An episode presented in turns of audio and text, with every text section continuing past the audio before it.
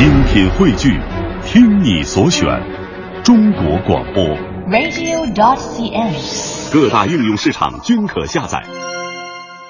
这时段我们首先来关注疯狂的股市。今天的股市依旧是任性的上涨哈，沪指收盘大涨近百点，涨幅达到百分之二点二，盘中一度是站上了四千三百点，报收于四千二百八十七点三零点哈。嗯，但与此同时，证监会主席肖钢昨天还在言辞恳切地提醒投资人，特别是新入市的投资者。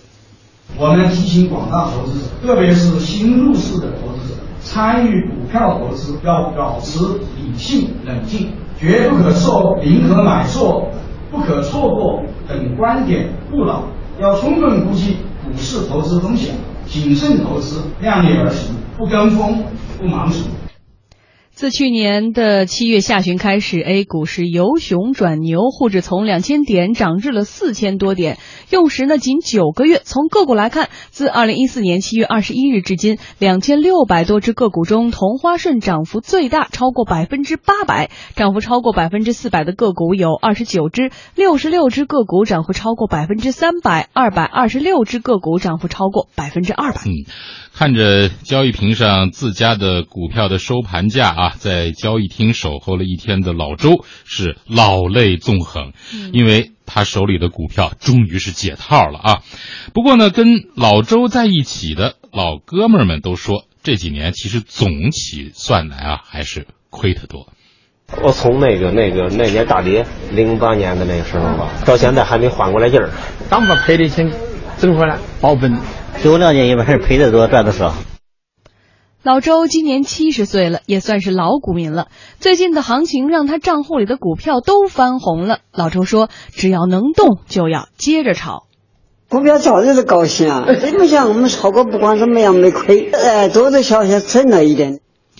啊，只要还能动啊，就要接着炒股啊。所以有人形容，现在已经是全民炒股的时代。”这个说法虽然有点夸张，但至少表明了一个事实，就是如今的股市真的是相当的火。那相比于多年炒股的大爷大妈们，如今的证券公司迎来的更多的是九零后的第五代股民。那这些年轻人虽然钱不多，但是来的人可真是不少。李超就是其中一员。今年呢，二十三岁，在北京一所大学读书。今年刚刚炒股的他呀，谈起股票那是滔滔不绝啊。新买的交通运输嘛，然后基建，还有券商。嗯，交通运输的话，那个机场不是要做首都第二机场嘛，所以有些京津化、京津冀一体化的股票就涨了。然后基建的话，那就买机械，然后买中国交建这种，呃，国企背景，然后估值比较低，这种股票都现在都涨得很好，就是资金面啊，还有政策啊，都是都是利好，所以应该持有个几个月吧。李超说自己之所以啊在现在这个时机入市，因为周边的朋友啊都已经在买股票了。他肯定是不管是政策啊，还是资金啊，还是国内外局势啊，还有这些国企的改革，各方面都是要它涨的，所以它现在就是一个嗯底部的一个往上上攻的一个态势。然后现在就是大家都买，你没看今天说九十二万股民跑步入市吗？为了炒股，李超基本上是整天的节衣缩食。不过，李超告诉记者，他还打算向父母借钱，再增持百分之五十。牛市的话，你最好是持有，不要乱换，然后基本买对板块就可以了。那就买现在这板块，然后有钱的话就增持，就这样。我 我不会增持太多，因为我基本把自己的零花钱全用进去了。增的话，应该增个百分之五十还是有可能的。对于股民来说，风险是不能回避的问题啊。对此，李超的回应啊，可以说是斩钉截铁。这世道，撑死胆大的，饿死胆小的。他们老股民主要是受他可能是炒股时间比较长了嘛，然后像零七年啊、零九年这些局部的这种小牛市的话，都是涨了以后可能就会暴跌。今天涨停，明天可能就跌停。但现在的行情的话，它是不会发生这种情况，我觉得。所以说，它总总是撑死这种胆大的，饿死这个胆小的。嗯，大体跟着走呗。和我们的观察员李欣交流这个话题哈。李欣肯定是一个老股民了哈，看到现在这第五代的这个新兴一代的九零后股民都崛起了，而且我们采访到的其中的一位，其实也挺有代表性的。他刚才的一些言谈啊、表述啊，你最大的感触是什么？然后你觉得跟你们有什么不一样吗？我能插一句吗？啊，你说我震撼了？不是，刚才这个李超这小伙子说这个这个话让我特别有感慨。他一说，哎呀，你看零七年那会儿那波小牛市啊，可是。我我我知道，就是说，可能大家在零七年、零八年那会儿在股市里待着的朋友，都可能有个印象，就当时站到了六千点之上。嗯。然后所有的分析机构都是说，我们要看到一万点。嗯。啊，在那样的一个年代，在那样的一个市场，在李超的眼里，那只是一波小牛市。哎，我们再接着听李欣吧。啊。呃。呃，我看应该怎么说呢啊？这个 这个不好说，因为理论上讲呢，我个人认为呢，虽然说如果说老股民呢，我的资历倒也没那么老啊，我可能这方面想的 想的会多一些。呃，我倒是觉得在股市里，特别在中国股市里呢，这个叫第几代股民的这个划分啊，其实这个价值不大。嗯，原因在哪儿呢？就是它每一次牛市或者由牛转熊、由熊转牛，它的背景都不一样。那么你比如说九九十年代末。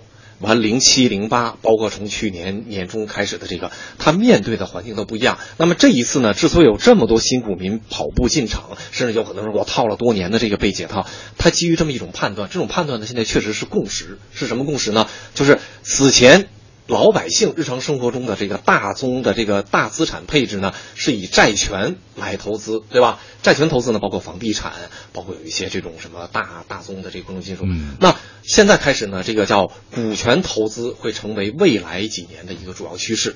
咱先不说这个东西到底合理性有多少啊，可行度有多少，在这种判断下呢，那么到现在也有刚才徐老师说的万点论又开始出来了，至少在一年内。拿下六幺二四的那个高点，这是大概率事件。还有一种说法，在这个叫大的政策面不变的情况下，一个月拿到千点，这个也是大概率事件。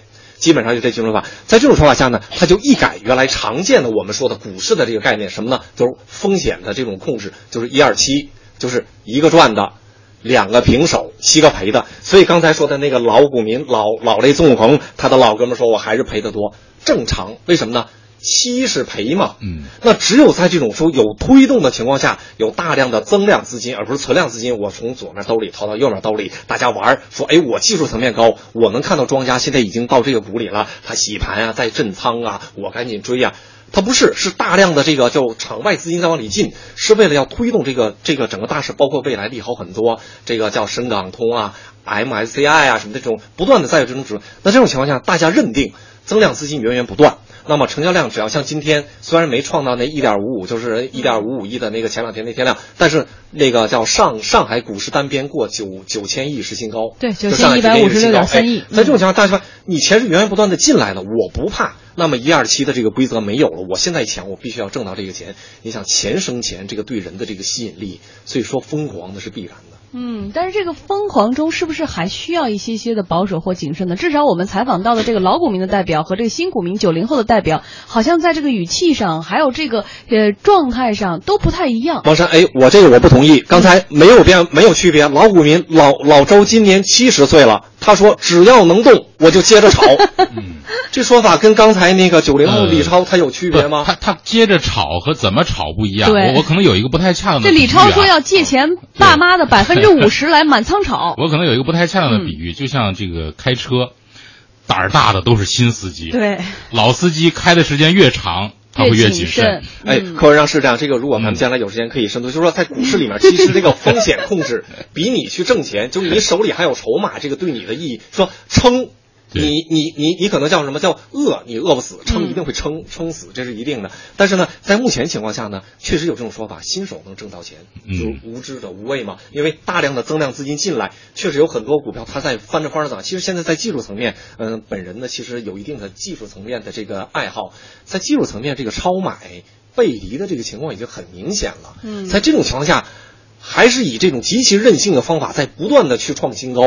不断的完了，稍微它震荡一点，比如这周四、这周三，嗯，立刻就拉回来，一根大阳线就把前面几个就全包上。在这种情况下，已经跟原来的规则不一样了。所以你看，现在投投顾啊、券商在出来说话的时候，很多人都很郁闷。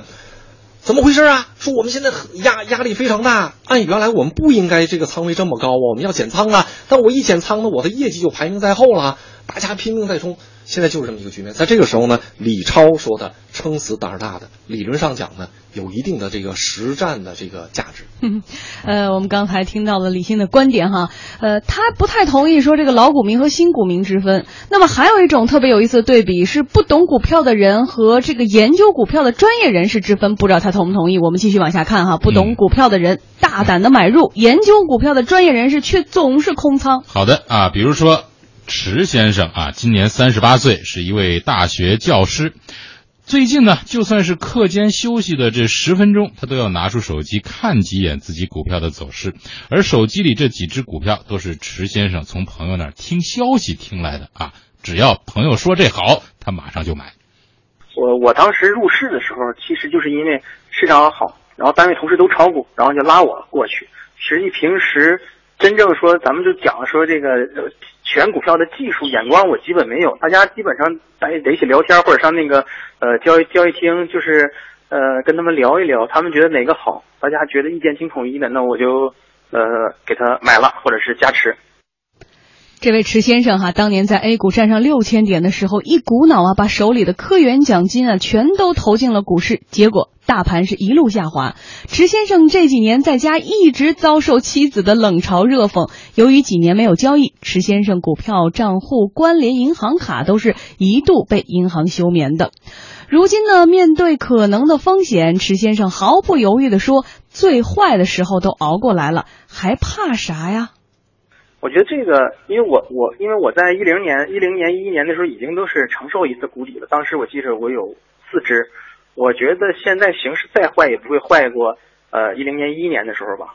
而且呃，就是我们觉得像像我们这种小散户，基本就三四只股票，它低了，那我就就继续也就不不就是像一零年的时候给它放在那块，可能下一次也许它太低的话，也许还会出现把密码忘了就不关注了，因为本身进的也不多。就长期持有。好，我们再看相对应的一位张先生，今年三十二岁，是一家金融机构职员，大学专业学的就是投资啊，接受过系统的投资学教育。但是当记者问他最近炒股是不是赚翻了的时候，张先生无奈地说：“你能理解一个空仓者的痛吗？”我现在就是很矛盾，心情很矛盾，每天看着股市上涨都是一种煎熬，又想进又不敢进。你懂吗？你理解那种心情吗？嗯，张先生说啊，他之所以会这么矛盾，就是专业知识束缚了他的手脚啊。嗯，所以李欣觉得这个专业人士和这个呃普通人士的是不是还是有差别的？呃，能用十秒钟来总结？呃，我就觉得这样，就是我觉得这个股市之所以风靡全世界，它有一个前提，就它是一个庞大到任何一个机构甚至是政府都不能主导的，它的规则非常复杂，你的专业知识只是其中的一丁点，所以呢，不能系统将屋顶变成太阳。